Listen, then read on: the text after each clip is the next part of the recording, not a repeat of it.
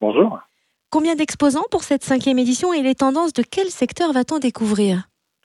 Alors, on a un peu plus de 120 exposants hein, répartis euh, dans différents euh, secteurs d'activité. On a le secteur habitat, rénovation, ameublement qui s'est renforcé encore cette année.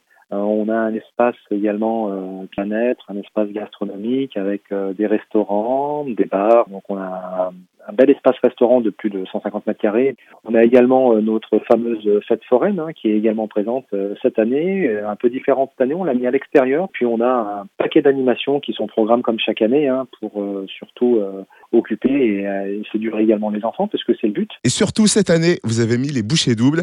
Est-ce qu'on peut s'attarder sur toutes les animations que l'on aura?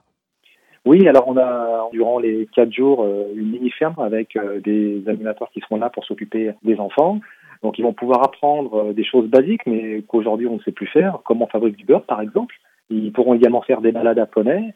Ils pourront s'occuper des animaux. Il y aura tout un aspect pédagogique également euh, pour bien expliquer aux enfants le monde animalier. Et puis on a le samedi et dimanche un animateur qui va s'occuper euh, des enfants. C'est un magicien qui va faire des petits spectacles, qui va donner deux trois tours de magie aux enfants. Et puis pour les plus grands, on a cette année pris parti monter une nocturne avec un groupe de lois qui s'appelle les Larsen Lapins qui, sont d'ailleurs bien connus sur la place. Et donc la nocturne sera avec un concert jusque 22h le samedi.